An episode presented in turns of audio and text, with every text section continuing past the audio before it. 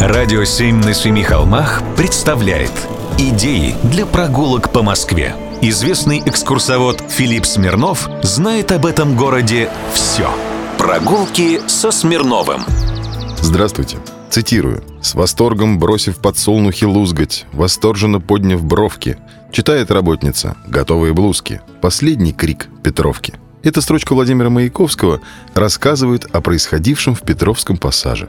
Давайте разберемся, где это и что это. Улица Петровка, 10. Сквозной проход с лавками, сейчас бутиками, в два этажа.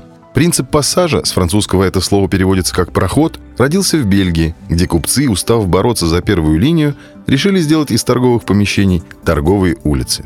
И от осадков клиент прикрыт за счет навеса, и все продавцы в равных правах. В России пассажи набрали оборотов уже к рубежу 19-20 веков и не всегда использовались как торговые помещения. По заказу владелицы Сандуновских бань Ферсановой в 1900 году начали строить пассаж на Петровке. Проект разработали архитекторы Калугин и Фрейденберг. Ферсановский пассаж строился с применением новых технологий. Работы осуществлялись под руководством знаменитого инженера Шухова. По его проекту были сделаны здесь широкие стеклянные полуцилиндрические своды, перекрывавшие галереи магазина. Пассаж открылся в феврале 1906 года. С 1910 года в подвале заработал ресторан и кофейня «Бристоль». После революции торговля в пассаже, естественно, была приостановлена, а помещение заняла постоянная промышленная выставка. Здесь же открыли кинотеатр «Кино Петровка» и фабрику по пошиву белья для Красной Армии. Тогда же пассаж получил имя Петровский, а в 1921 году его стену украсил барельеф «Рабочий» скульптора Манизера. В начале 30-х годов несколько помещений второй линии занял трест «Дирижабле строй», где консультантом работал итальянский конструктор Умберто Нобеле. Кстати, герои Ильфа и Петрова пришли сюда за стульями, на аукцион. Во время Великой Отечественной войны пассаж стал огромной коммуналкой, куда переселялись жители домов, разрушенных бомбежками – Расселили коммуналку только в 1967 году. Прогулки со Смирновым. Читайте на сайте radio7.ru. Слушайте каждые пятницу, субботу и воскресенье в эфире «Радио 7» на Семи холмах.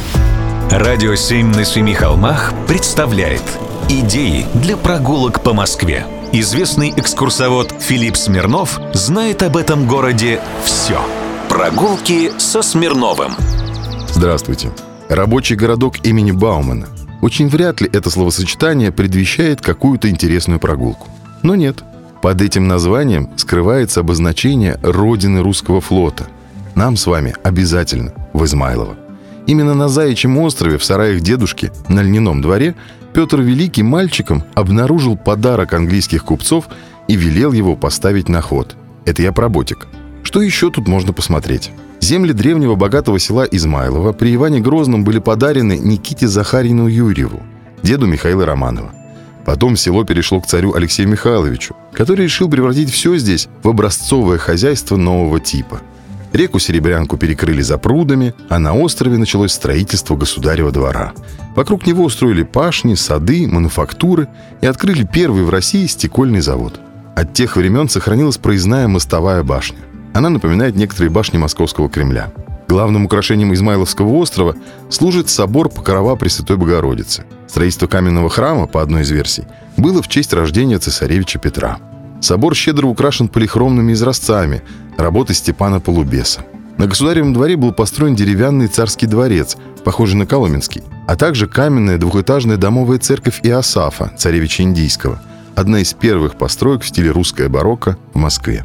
К сожалению, эти постройки не сохранились. Дворец сгорел в начале 18 века, а церковь разобрана позже. Начиная с петровских времен здесь все ветшало. У царя были новые приоритеты. И новая жизнь началась только в 1837 году. Николай I устроил здесь военную богадельню, поручив проект Константину Тону. Тон превратил Покровский собор в домовый храм, перестроил передние и задние ворота, возвел дополнительные корпуса. В 1920-е здесь разместился саперный полк – а позже уже рабочий городок имени Баумана. За последние годы практически все непрофильные учреждения выселены с острова. Теперь здесь музей-заповедник. Прогулки со Смирновым. Читайте на сайте radio7.ru. Слушайте каждые пятницу, субботу и воскресенье в эфире «Радио 7» на Семи холмах. Радио «Семь на семи холмах» представляет Идеи для прогулок по Москве. Известный экскурсовод Филипп Смирнов знает об этом городе все. Прогулки со Смирновым. Здравствуйте. Сегодня нам с вами в клуб. В клубе будут танцы. Шучу. Но в клуб пойдем. Вернее, к клубу. Шоссе энтузиастов 28-2. Это район Перова. Начну издалека. Немецкие коммерсанты Генрих Карл Дангауэр и Христиан Вильгельм Кайзер основали здесь в 1869 году литейное и котельное производство. После революции завод переименовали сначала в котлоаппарат, а потом в завод компрессор.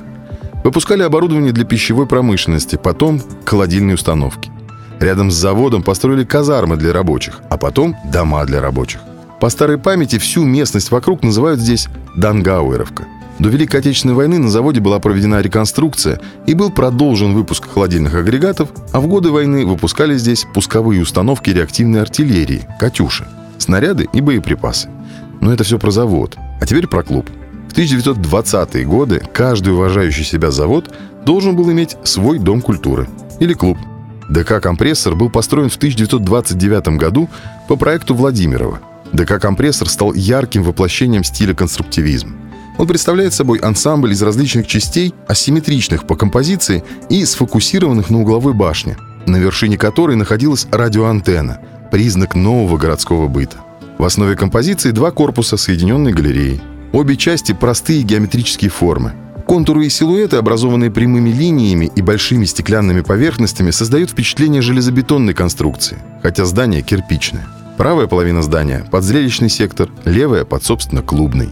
Зрительный зал с балконом рассчитан на 834 человека. Нижний этаж предназначался для столовой и обслуживающих помещений. А вот в клубной части помещалась библиотека-читальня, 9 небольших комнат под кружки.